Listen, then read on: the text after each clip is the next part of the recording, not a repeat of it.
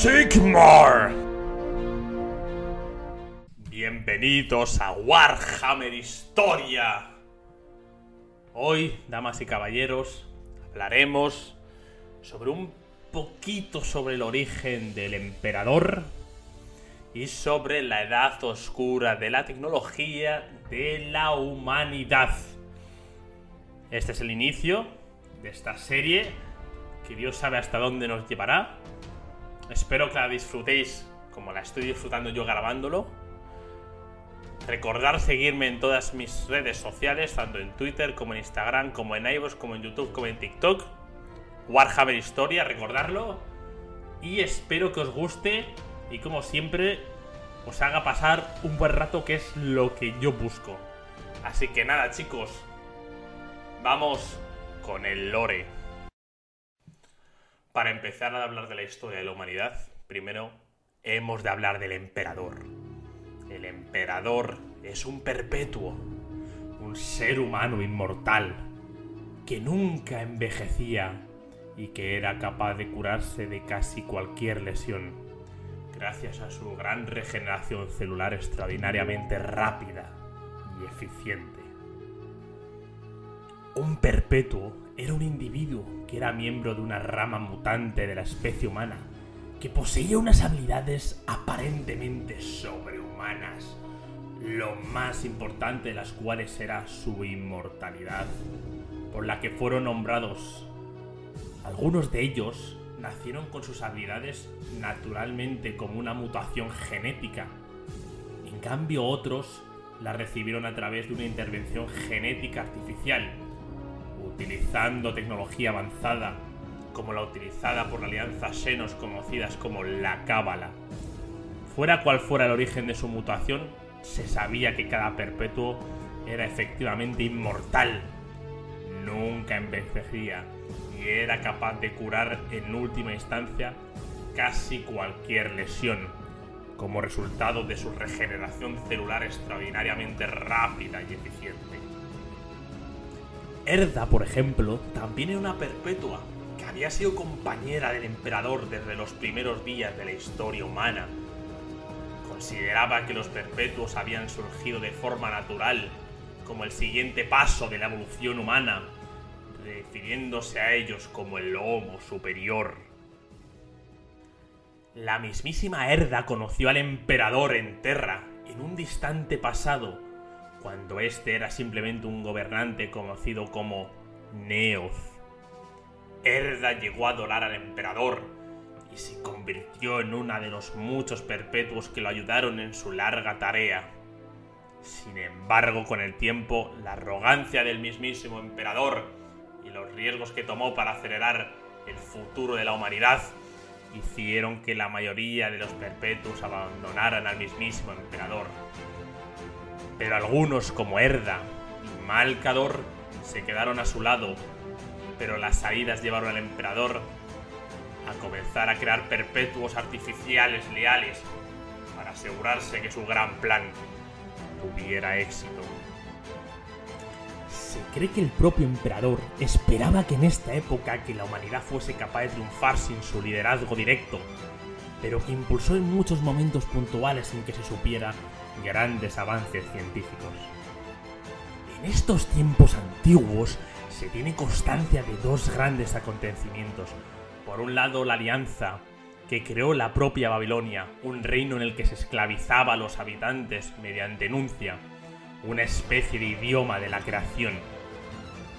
Faltaba poco para que dominasen tal idioma por completo, por lo que el emperador y All Person, otro perpetuo y primer señor de la guerra del emperador, lanzaron un ataque y escalaron la torre de los Proto-Cognitae. Los Cognitae fueron derrotados y cuando llegó el momento de decidir qué hacer con Enuncia, surgió una discusión entre Ol, que quería destruirlo, y el emperador, que quería conservarlo. Ambos pelearon, y aunque lo siguiente en la narración está entremezclado con los sueños de Ol, se entiende que el emperador consiguió lo que buscaba. Poco después, el emperador se enfrentó a Cirene, el dragón de Marte. Este dragón podría tratarse de uno de los fragmentos de Zetán de Magladorf, el dragón del vacío. El emperador venció, pero afirmó que era incapaz de destruir completamente al dragón, por lo que en algún momento de la edad oscura de la tecnología, durante el milenio 16, lo llevaría a Marte para encerrarlo en el laberinto de Noctis, lo que supuso el origen del culto Mechanicus. En este milenio 16 se produjeron otros dos acontecimientos fundamentales. El primero fue el viaje del emperador, junto a otros dos perpetuos, al planeta Molech. Allí encontraron una puerta de entrada al mismísimo reino del caos, por el que el mismísimo emperador se introdujo. Así se hizo algo sorprendente. El mismísimo emperador hizo un trato con los dioses oscuros para impregnarse de nuevos poderes y adquirir el conocimiento necesario para en un futuro crear a los primarcas.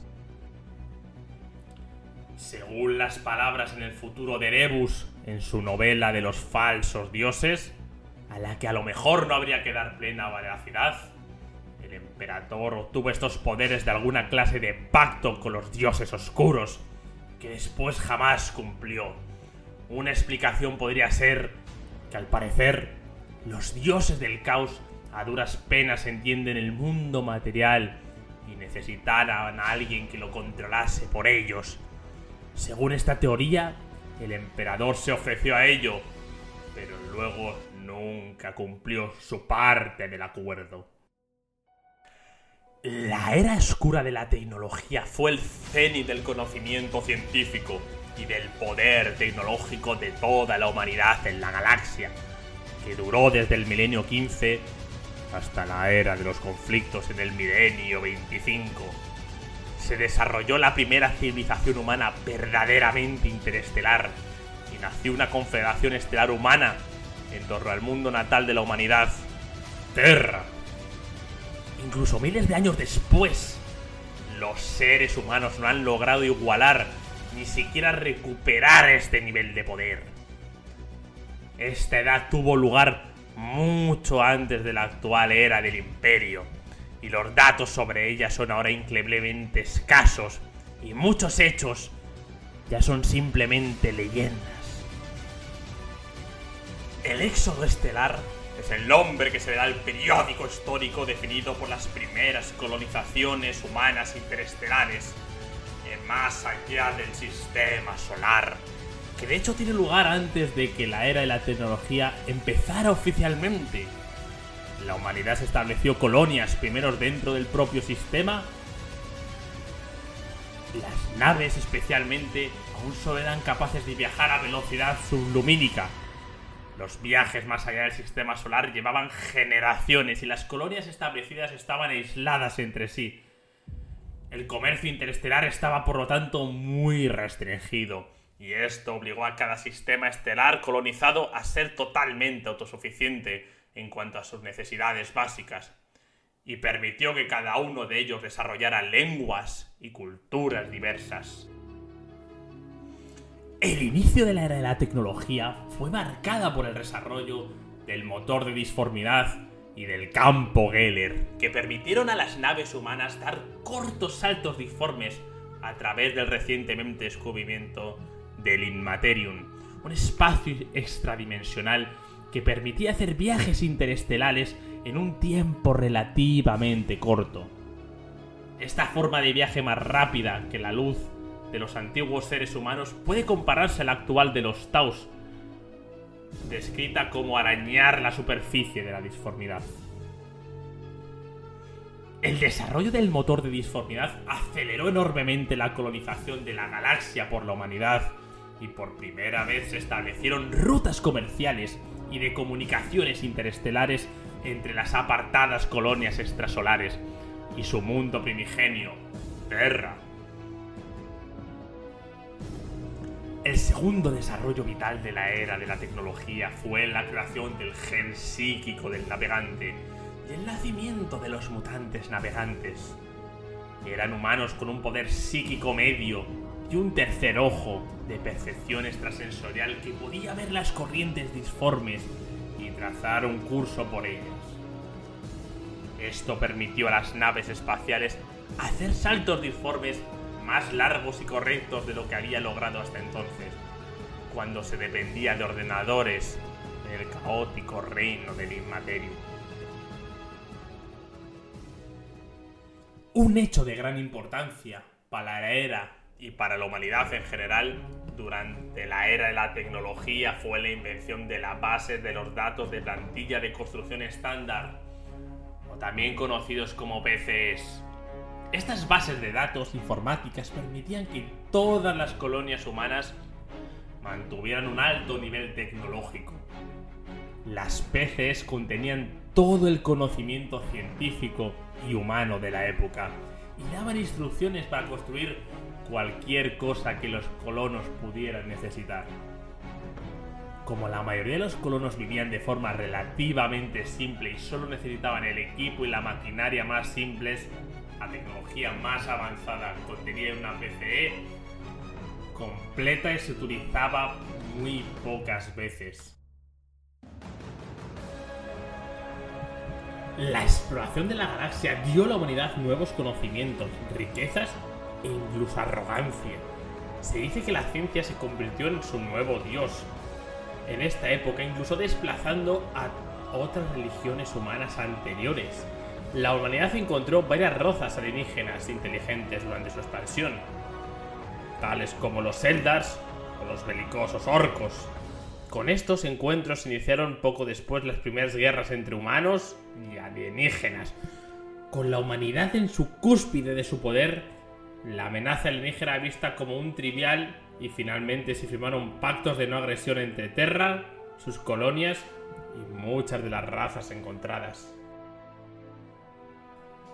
En esta época, después del descubrimiento del motor de disformidad, permitiría el desarrollo de transportes interestelares, el comercio y las comunicaciones. Las colonias humanas están unidas políticamente a Terra en una especie de gobierno federado interestelar que permitía a la raza humana continuar unida y poderosa. Fue durante la era de la tecnología cuando se verificó científicamente la existencia de psíquicos por primera vez. Después de milenios, leyendas, rumores y pseudociencias en los cuales la ciencia establecía que no podía basarse para probar la existencia de poderes psíquicos en los humanos. Sin embargo, no se sabe cómo estos primeros psíquicos humanos evitaron el peligro de ser poseídos por los demonios durante miles de años, lo que podía haber llevado a la destrucción de mundos enteros como ocurrió después de la era de los conflictos. Se desconoce si los demonios o los poderes ruinosos eran menos poderosos o potentes en la disformidad en esta época previa al nacimiento de Slanes. Mientras que al principio el don de la mutación psíquica está limitada a solo unos pocos individuos en cada población humana, hacia finales de la era de la tecnología los psíquicos de repente empezaron a aparecer en grandes números en todos los mundos humanos. En las colonias humanas más progresistas y avanzadas, estos psíquicos estaban protegidos por la ley y se les permitía desarrollar y explorar sus habilidades. En otros mundos menos sofisticados a menudo eran asesinados en auténticas cazas de brujas o en disturbios antipsíquicos. Una de las grandes razones por las que la humanidad tuvo tanto éxito en la conquista de gran parte de la galaxia fue el desarrollo de aparatos humanoides con inteligencia artificial, que ahora solo se conocen en registros de imperiales fragmentados, como los hombres de hierro. Estos poderosos robots completamente autónomos y diseñados tanto para el trabajo como para el combate, ganaron numerosas guerras para los humanos, pero por alguna razón desconocida se volvieron contra sus propios humanos hacia el fin de la era oscura de la tecnología y liberaron una terrible guerra contra el mundo de los humanos. Durante este antiguo conflicto, recordado solo como la revuelta cibernética, ambos bandos desataron terribles armas de tecnología avanzada. Estos incluían mecanívoros, enormes máquinas pensantes o las máquinas serpientes llamadas apagadores de sol, que se desenrollaron en grandes estructuras en el vacío, más grandes que los propios anillos de Saturno, y fueron diseñadas para devorar las estrellas mismas. Y quizás las armas más ubicuas y peligrosas de esta terrible guerra fueron los enjambres de nanomáquinas inteligentes y microscópicas que podían consumir todo en la superficie de un mundo en tan solo unas horas solares. La revuelta cibernética finalmente fue ganada por una alianza de poderes galácticos, algunos de los cuales pueden no haber sido humanos, pero a un costo terrible. El daño de la sociedad humana interestelar fue catastrófico y destrozó gran parte de la fuerza económica y la unidad política ganadas con tanto esfuerzo por la humanidad. Y sentó las bases para un colapso posterior causada por el inicio de la era de los conflictos. Es como resultado de esta antigua guerra que ahora se considera uno de los mayores crímenes en el espacio imperial una máquina de pensamiento artificial inteligente. Pura inteligencia abominable. El miedo repulsión generalizados hacia la inteligencia artificial general entre los mundos de la humanidad a raíz del terrible conflicto con los hombres de hierro llevaron al desarrollo de los primeros servidores al final de este periodo. Sirvientes cibernéticos que carecían de una verdadera sensibilidad creada a partir de los cuerpos de criminales condenados y humanoides lobotomizados, cultivados en cubas, cuyos cuerpos y cerebros fueron reemplazados parcialmente por sistemas de máquinas. Sirvieron como reemplazo de la fuerza de trabajo que alguna vez proporcionaron los hombres de hierro la edad de oro de la humanidad no duraría. Los viajes por la disformidad se volvieron cada vez más difíciles y finalmente imposibles debido a las grandes tormentas de disformidad que anunciarían el violento nacimiento del dios del caos Slanes y la caída de los Eldas que comenzaron en el milenio 25. La economía de la Federación Humana ya había sido deteriorada por las terribles guerras contra los hombres de hierro y las crecientes frecuencias y duración de tormentas disformes hicieron que el comercio y las comunicaciones entre las propias colonias colapsaran, volviendo a separar los mundos y sistemas humanos. En este relativo aislamiento, los pseudohumanos, nuevas subespecies mutantes humanas como los orgretes, los larlings y los squats, adaptaron a sus hábitats y se desarrollaron en algunos planetas de la galaxia. En esta situación, algunos mundos altamente poblados, como la mismísima Terra, se desprendían fuertemente del comercio con el resto de la humanidad. Se vieron de repente incapaces de alimentar a sus enormes poblaciones. Las hambrunas se sucedieron y aquellos psíquicos humanos que habían desarrollado recientemente sus poderes eran relativamente débiles e inexpertos estaban constantemente en riesgo de ser poseídos por demonios. La repentina imposibilidad de viajar por la disformidad provocó que la antaña unidad Federación Interestelar Humana se dividiera en sistemas estelares completamente aislados. Las posesiones demoníacas cura generalizada y el aislamiento llevaron a conflictos entre los propios humanos, anarquía absoluta y regresión de la mayoría de las civilizaciones a la absoluta barbarie. Los siguientes 5.000 años terranos tras el fin de la era oscura de la tecnología son por tanto llamada la era de los conflictos por los eruditos del imperio de la humanidad. Bueno, espero que os haya gustado la era oscura de la tecnología, una época que tiene todo, épocas brillantes, la mejor época de la historia de la humanidad, antes de esta edad oscura, donde todo se va a la mierda, pero que al final el tiempo de antes fue el mejor momento de la humanidad y no hay que olvidarlo más que el actual. ¿De acuerdo?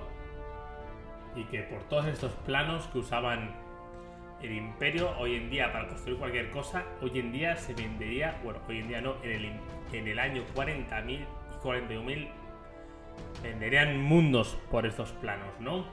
Así que nada, chicos, espero que os haya gustado, que lo hayáis disfrutado, que lo hayáis pasado bien, que sobre todo lo más importante, que os haya desconectado un poco y que os haya permitido sumergiros un poco en la hada oscura de tecnología. Y nada, chicos, recordad seguirme en todas mis redes sociales, tanto en YouTube como en iBox, como en TikTok, como en Twitter, como en Instagram, Warhammer Historia, no lo olvidéis. Y nada, chicos, que os vaya muy bien el día, sea el día que lo escuchéis esto, y nos vemos en próximos capítulos de Warhammer 40.000.